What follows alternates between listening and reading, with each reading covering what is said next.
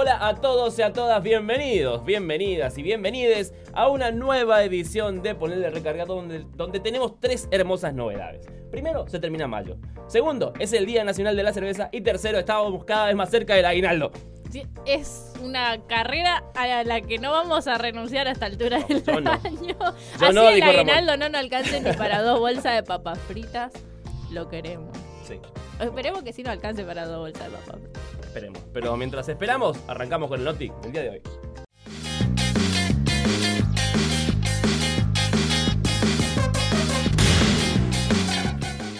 Y así como venimos, nos vamos de nuevo a este segmento que se llama ¿Qué pasa en el NE? Así súper rápido, porque la verdad no está para perder el tiempo. sí, y no perdemos tiempo y nos vamos a Chaco, donde se va a realizar un encuentro hoy martes, donde eh, el gobierno de la provincia de Chaco, co- conjuntamente con empresas tecnológicas y de innovación, van a, y además con mm, participantes de Estonia, sí, gente de Estonia va a está al venir. lado de Lituania. Sí, va a venir. Gente de Estonia va a estar en esta reunión para hablar de cómo se está dando esta vinculación entre la modificación, la comunidad digital y las, las herramientas que faci- facilitan el acceso a trámites a los chaqueños y chaqueñas a través de los acuerdos con empresas tecnológicas. Así es. La más importante de estas es ICOM Sí. Chaco, que es la que está encargada casi de lo que va a hacer la carga de datos para que, específicamente en este caso, que es la novedad de todo esto, eh, cada vez que tengas que hacer un trámite en el gobierno, o sea, en alguna, en una, ¿cómo es que se dice? Mm, En algún sí. organismo, y gracias, eh, no tengas que estar ingresando de nuevo todos tus datos, sino que medio que a modo de Cyberlink eh, la inteligencia solita diga, ah, este fulano tiene este número de documento, todos Claro. estos datos están en otras áreas ya que se ha ingresado previamente, armar como un perfil tuyo desde donde puedan ellos obtener info que necesiten para los trámites que vayas a hacer. Además forma parte de la eliminación del papel. O sea, ya está. eh, dejemos de, de estar No comprando. fotocopia de No, ya está, listo. fotocopia Todo a través de internet, todo a través de plataformas. Cargas un dato, ya te aparece todo. Listo, ya está. Eh, Chaco va por ese camino y creo que sigue siendo un estándar de a nivel región en materia de, de la generación de la comunidad digital y de cómo se relaciona el Estado con la gente y la gente con el Estado, eh, dependiendo de las necesidades de cada uno, por supuesto. Si el Estado necesita información, se vincula por ahí. Si la Sí. gente necesita algo del Estado, también. Y está excelente. Así que esperemos que se expanda. Esperemos se que expanda. sí, que se contagien las otras provincias y tengamos que dejar de hacer fila para tener un recibo de lo que sea. Sí. Bien, nos favor. vamos corriendo hasta Misiones porque allí se han presentado programas y se han puesto en valor las cooperativas textiles Sí. que vienen generando muchísimo empleo, más de 200 en este caso para una cooperativa nueva que se encarga de eh, hacer camisolines, trajes, más o menos como lo que hacen acá desde el programa Fontex, Sí. pero a su vez se sumó ahora también la producción de eh, ropa de trabajo para los yerbateros, para los trabajadores de los yerbatales. Sí, seis eh, cooperativas de mujeres y una fundación crearon la empresa Monte, que son los que fabrican esta indumentaria, tanto para el Instituto Nacional de la Yerba Mate, para el Estado y también para empresas privadas, lo que viene también a fomentar esto, ¿no? De que teniendo en cuenta los costos de la vestimenta de laburo, la vestimenta en general, está bueno que las cooperativas estén así como formalizando y generando vínculos para abaratar los costos de tanto del Estado, empresas privadas, de los yerbateros en este caso, o de la comunidad toda, porque también se vienen organizando esto, ¿no? De cooperativismo, que está bueno y hay que incentivarlo mucho. Pero qué buena idea. Y ahora nos vamos al norte grande. no está en un lugar Este en nuestro específico. norte. No está en un lugar específico, pero sí hay que decir que la próxima reunión de gobernadores, que es el 5 de junio, si no me equivoco, eh, se va a hacer acá en Formosa. Anfitriones. ¡Ah, Anfitriones. Qué buena noticia.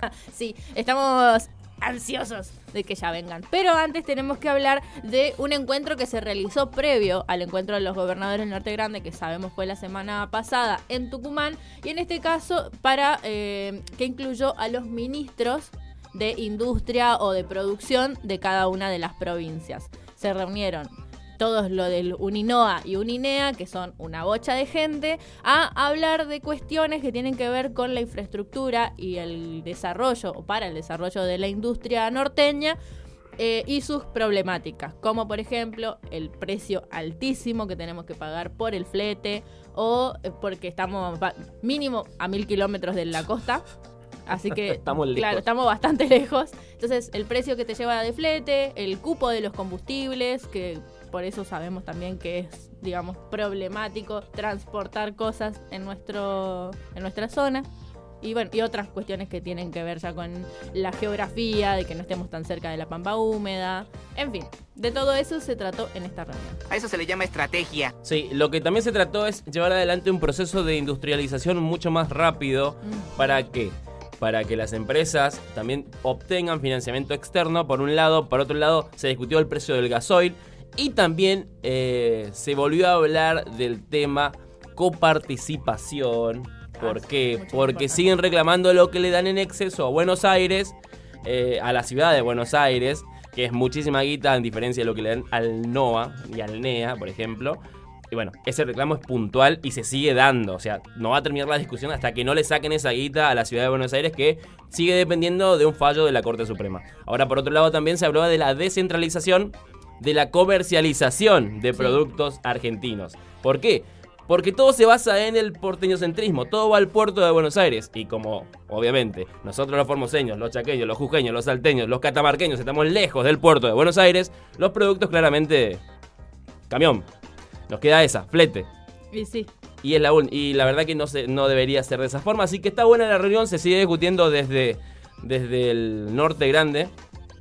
Todo, todo esto y temas más puntuales que seguramente van a ir sucediendo y se van a ir dando con el correr de los meses. Y bueno, una reunión próxima que se da en los primeros días de junio. Y ahora vamos a recorrer el mundo a través de las noticias de anteúltimo momento, noticias que nadie te cuenta ni te resume. Sí, las noticias bizarras.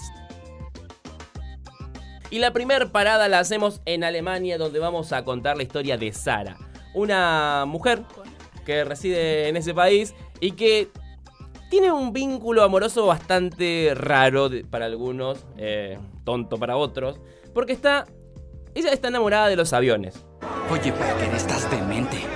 Ah, por Pero- viene la mano. Sí, está enamorada de los aviones y ahora se hizo una réplica de un Boeing 737, 737, con el cual mantiene un vínculo amoroso y sexual y dice que con ese avión tuvo el mejor sexo de su vida. ¿Cómo será? No sé. ¿Cómo se, cómo se dará esa relación? Tampoco. Es raro, a ver, yo entiendo que la gente se puede casar con un holograma, se puede casar con una muñeca inflable como ha sucedido y hemos contado un en este- color. con un color. que El, hemos el co- color no me deja de sorprender. Pero bueno, que la gente mantenga relaciones sexuales con un avión a gran escala. No, tampoco. Claro, a pequeña escala. Eh, a pequeña escala, perdón. Sí. Sí. Eso no se lo voy a. Cada uno. ¿Eh? Vicky. Ah, Vicky. como de. ya, Dick. El que lo entendió, lo entendió. bueno, y de Alemania nos movemos al Triángulo de las Bermudas, este lugar tan tenebroso, se podría decir, donde desaparecen barcos, aviones, gente, bomberos, sí. la silla teré, todo. Eh, porque una empresa, una empresa de buques de, esta- de la ciudad de Nueva York, ofrece un paquete turístico para viajar al Triángulo de las Bermudas y dice, a ver, vamos a viajar al Triángulo de las Bermudas, 1.800 dólares por pera, Hay que poner. pero en el caso que te mueras en el, en el Triángulo de las Bermudas, te devolvemos tu dinero. Mansa, sí, qué chiste, mi. Esa es la oferta. ¿Y qué dice la oferta? No tengas miedo de morirte. Lo dice la publicidad, me posta. gusta. Y ya Yo compro. 1800 dólares. Eso si tuviera, digamos. Si fuera la hija del fucking Jeff Bezos, obvio que me voy. En realidad te- tendrías tu propio buque ahí. claro. Voy, le llevo gratis al que quiera. Sí, ahora, ¿a quién le devolverían la guita? En el caso que te mueras en el Triángulo de las Y Bermudas. si la dejan en. Si me la depositan de nuevo en el banco y en la que sabe mi clave. Ahí está. Pero si te morís. Y- ah, pero que te cancela. ¿Y la qué pasa si desaparece todo el barco? Es raro. Igual no sé, a mí me gustaría por la anécdota nada más. Mariana se quiere ir al Triángulo de las Bermudas. Extraterrestre ahí, no sabe. Toma un horrón con cola. Eh, estamos cerca de la costa de Puerto Rico. Por eso. Estaríamos Sí, cerca de la es costa. la zona, es la re zona para. Igual si hay extraterrestre ahí me caigo de c de tanto que los querían esconder. Tipo, los chabones estaban ahí todo este tiempo. Oh, bien la guerra de los mundos esa. Un pasadizo. Ay, un Sí. duende. Se iba hasta la loma del traste para encontrarse con el mismo duende que viene Alberdi. No, esto ya es demasiado.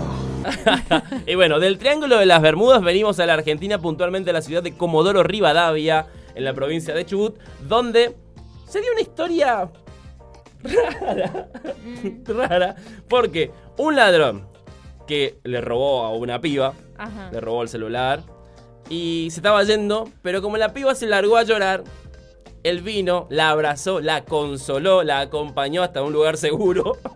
Y en ese interín, la piba vio un patrullero, llamó a la yuta y lo llevaron preso. Me alegro. Está muy bien. Eso se llama tener una inteligencia privilegiada. Este es como, Pero- este es como la historia, así conocí a tu padre. Cayó preso. Pero bueno, Ey. le robó el celular y bueno, ella le robó el corazón, Qué falta ponele. de códigos.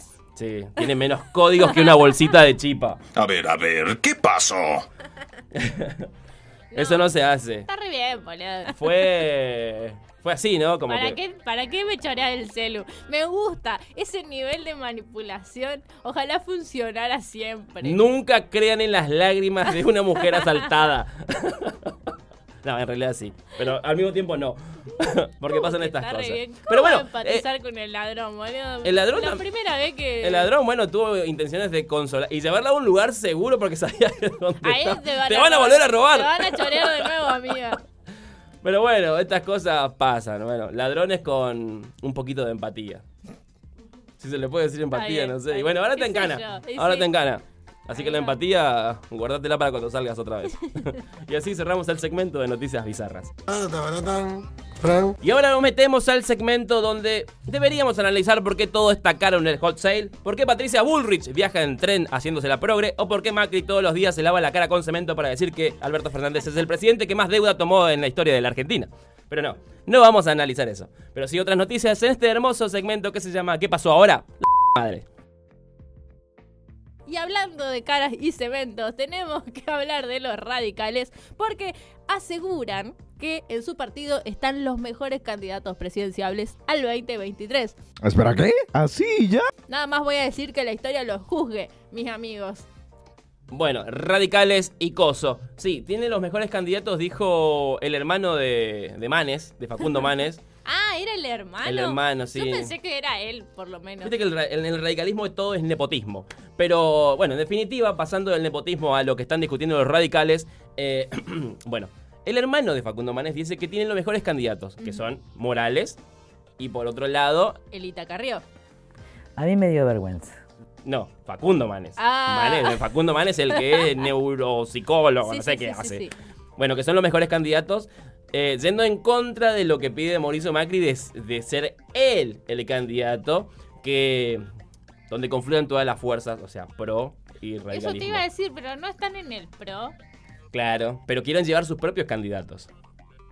Como que el candidato dice que tiene la capacidad de llevar los candidatos en varias provincias, candidatos propios, Entiendo. fortalecidos, llevar su propio candidato a gobernador en la provincia de Buenos Aires, su propio candidato a presidente. Tipo Naidenoff en Formosa. Claro, van a ser- Burzai- ¿O quién sería acá? ¿Quién? ¿Carvajal entra como radical o entra como Sí, pro? pero no sé si le da la nasta para ser candidato a gobernador. Ah, no. Mm, pero- Pero de este país se puede esperar cualquier cosa. La política es el arte de lo posible, siempre lo digo yo. Pero, pero en definitiva, los radicales están como un poco, un poco enojados, un poco enojados porque hay, hay ciertas roscas donde no lo están teniendo en cuenta. Entonces Morales, Bueno. presidente de la UCR, dice, eh, me están tocando la oreja, me están tocando el... Entonces Esas como son que... las cosas que pasan cuando alquilás el partido, amigo. Sí, sí, sí, sí. Jodete. Eso le pasa por ser felpudos de la derecha. Vos prestás un vestido, después si te lo agrandan, jodete. En este caso no sé qué se habrá agrandado. Pero bueno, eh, vamos ahora a otra noticia que tiene que ver con la reunión del presidente Alberto Fernández con los 16 gobernadores peronistas que tiene este bendito país, que se va a dar el día jueves. ¿Para qué? para discutir la conformación de la nueva Corte Suprema. O sea, van a presentar un proyecto de modificación de la Corte Suprema que va a pasar de los cuatro miembros que tiene hoy a 25, que es el tope máximo, donde va a tener un representante por provincia más uno que va a ser representante de la nación.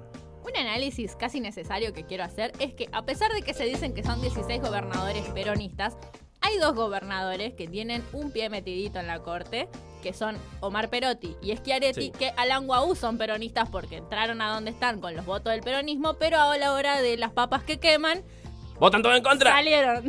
tipo, ni siquiera aparecen en, ni en el por las dudas. Está Morales, boludo, que es radical, firmando esto, acompañando a Fernández, que no lo acompaña ni la madre. Y, y Perotti y Schiaretti, bien, gracias. Bueno, y tienen ya metido ahí porque está Rosati. en Sí, Santa- ay, bueno, eh, son cinco miembros de los cuales tres son Rosati. Rosati Él estaba apuesto a todo. y.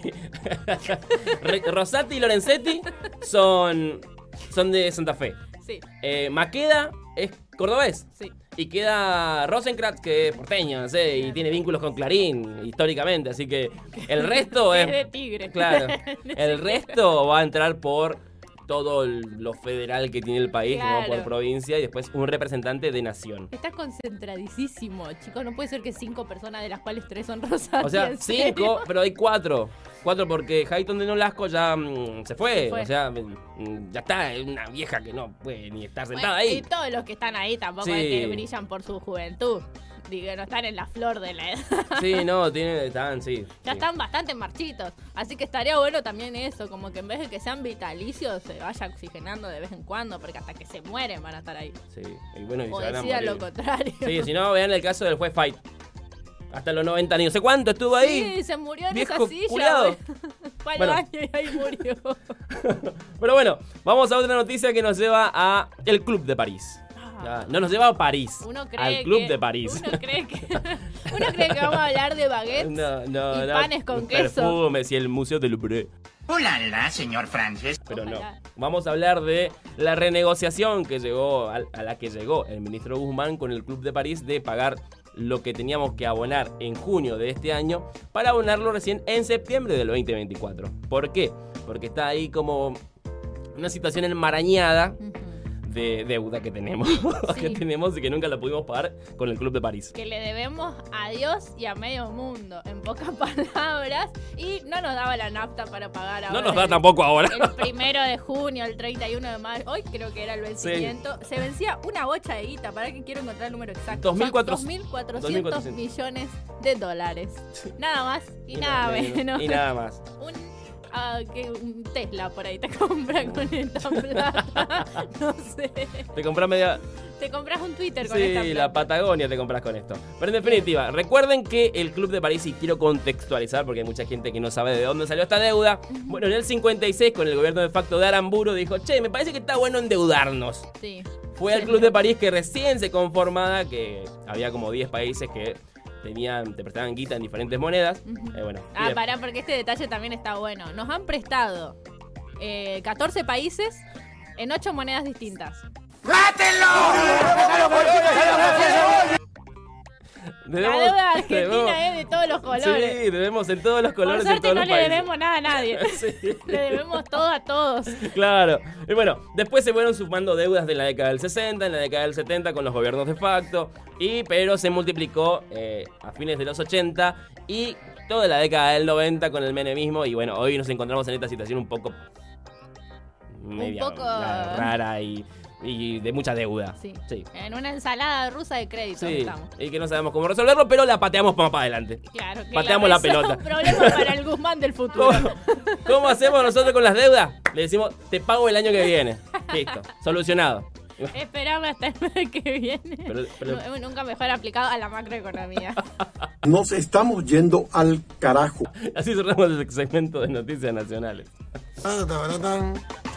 Y rapidito nos metemos en el segmento que nos hace sentir mejores y en algunos casos mucho peor con el tratamiento que le damos a nuestro planeta. Este segmento que se denomina ambiente.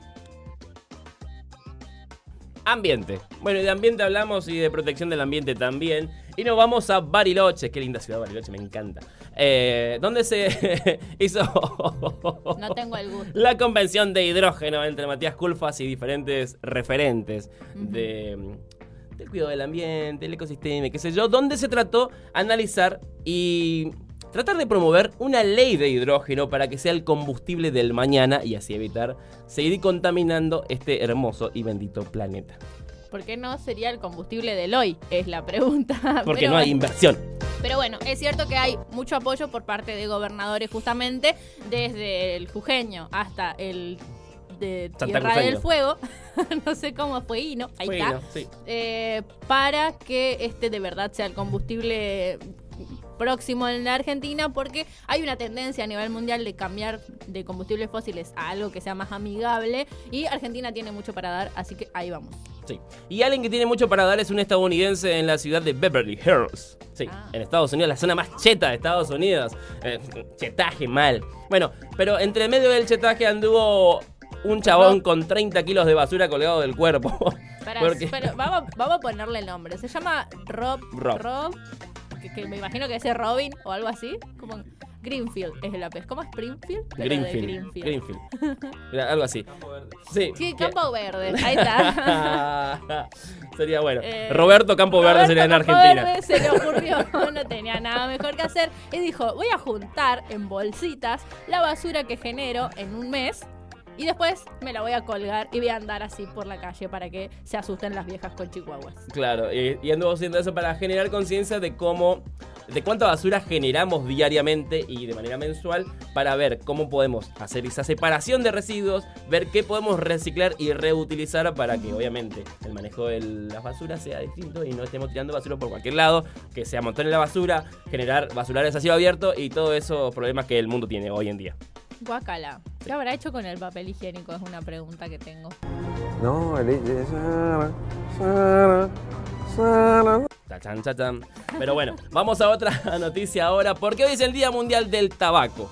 Y como es el Día Mundial del Tabaco, tiene que salir un informe para desprestigiar a los fumadores de tabaco, claramente. Y lo hizo la OMS diciendo que, gracias al- a la producción de tabaco y a los fumadores de tabaco, está muriendo nuestro planeta por culpa de ustedes que fuman. Malditos fumadores. Ustedes están matando mi planeta. Bueno, Fray, fue un placer conocerte. Iré a quitarme la vida. Ustedes tres, porque ustedes tres fuman. Le echaba la culpa personalmente. Bien, tenemos que hablar real del problema que es generar un cigarrillo. Que para el informe, el estudio en realidad que presentaron desde la OMS, describen que se necesita talar se- 600 millones de árboles, la ocupación de 200.000 hectáreas de tierra, que nos reserviría para una casita, y la utilización de 22.000 toneladas de agua, así como la emisión de 84.000 millones de toneladas de dióxido de carbono. ¿Ustedes no se sienten mal cuando fuman? No hay puchos mejores ni de cuidado de ambiente, hay y puchos. creo que están esos que son tipo electrónicos. Pero está todo bien con los fumadores de marihuana, con los de tabaco no, porque contaminan mi planeta.